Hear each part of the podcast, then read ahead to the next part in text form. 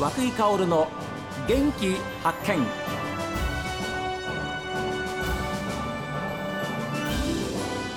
おはようございます。和久井薫です。和久井薫の元気発見。一日の始まりは私が発見した北海道の元気な人と出会っていただきます。今週は道東の空の玄関口大空町の話題です。去年入学式も取材させていただきました。大空高校大辻祐介校長にお話を伺っています。100人前後の学校の方が、はい。ええ。まあ、校長としても一人一人の顔と名前がこう一致するっていう規模感なので、うんあの仕事のやりがいが感じられるすごくいいいいサイズの学校だなって思ってます。確固たる根拠がある数字ではないんですけれども、はいやっぱり経験則として生徒たちが多いとそれだけ多様性も出てきますし、はいえーあるいはこう他の生徒がある生徒にこう及ぼす影響なんていうのもすごくこう化学反応がたくさん起こる感じがするんですよねは。あはあそういう意味でこう100人っていうのはやっぱりうん開校3年で目指したい数ではありますね。ああ今98でしたかね。そうですか、ええ。そうしたら100はじゃあ優に越しますね。そう思う期待してます。まだあの願書受付が始まってないので、ええ明らかではないんですけれども。でも昨年のあの倍率見ますとあのオホーツク管内では非常に定員をオーバーしてはい。倍率も高かったですもんね。そうですね。管内ではね。ええ。ええ。あのオホーツク管内ではあ2校だけ倍率が出たんですけれども、お北見白洋高校とええ本校大空高校だけがですね、ええー1倍を超えるというふうな数字を出すことはできました。ですから今定員割れの高校が北海道非常に多いんですけれどもねそういう中では他の高校がやっぱり注目しますよ。どういうそのカリキュラムどういう指導をしてるんだろうっていうことですよね。はいはい、ええ。はいそうですかね、はい。まあ、そう注目していただけるとすごい嬉しいです。あの改めて大辻祐介校長先生のですねお話に戻りますけれども1974年に兵庫県でお生まれになりました。ですから48 8歳。歳、はい。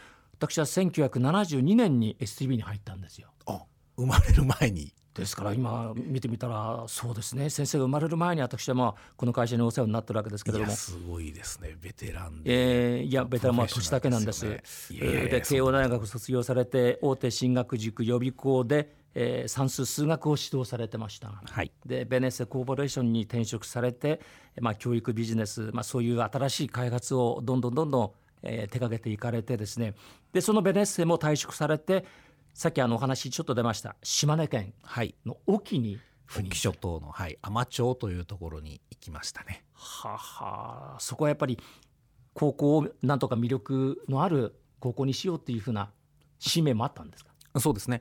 あのまあどこの県教委さんや道教委もそうなんですけれどもやっぱりい合理化という名のもとに生徒が少ない学校はどうしても並行していかなくてはいけないっていうのが、まああある種の正義として存在するわけですよねそういう価値観が。ええええ。でそれはもうお学校を運営する経営するってなるとですね年間何億円ってかかるもんですから、致し方ないことだと思う一方でですね、まあ、島としてですねそのはい。高校がなくなってしまうのは、やっぱり今後の移住定住の数にも関わってきますしもともと島に住んでた方も、まあ、島から出て行ってしまうという危惧もあったものですから。ね。なんとかこうたくさんの生徒を集めてはい。盛り上げていこうというプロジェクトに参画いたしました。でそのお非常にもうう最たるものがですねその後高知県に移られます。はいで高知県の高校でもですね学習をサポートされていくわけですけれども高知県のこれ嶺北高校でよろしいんですか？嶺北高校です。はいそこではなんと入学者がですね17名から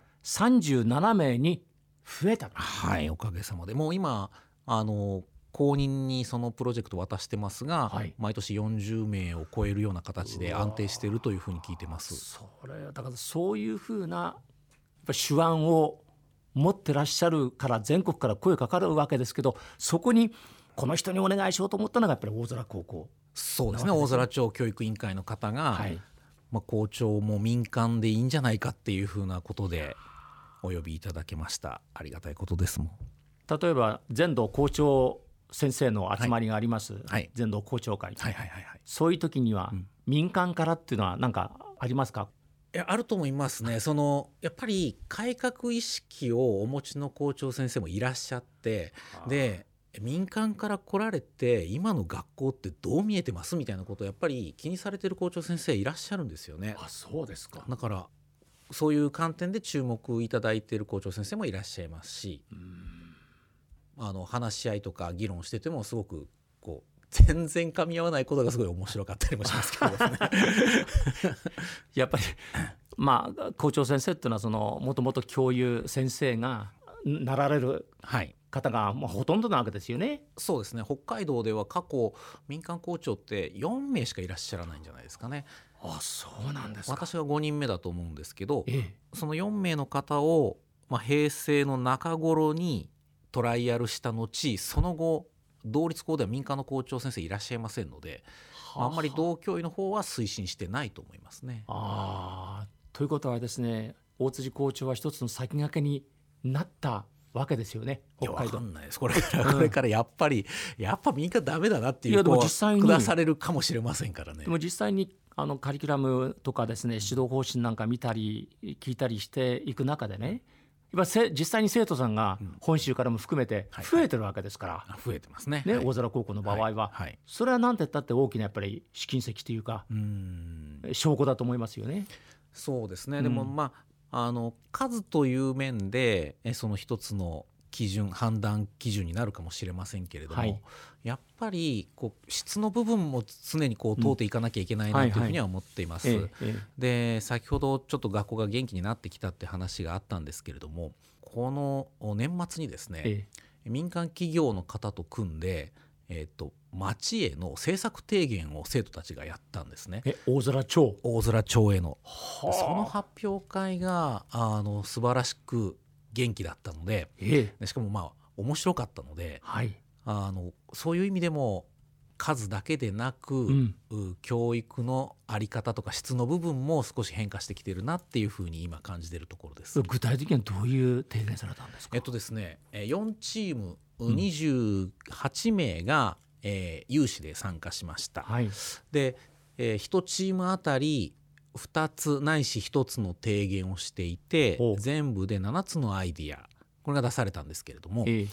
ちょっとそこをかいつまんで言うと例えば本校の女満別キャンパスをうん。女満別高校元女満別高校だったところを、はい。まあ、閉じた後は宿泊施設に活用するのはどうだとか。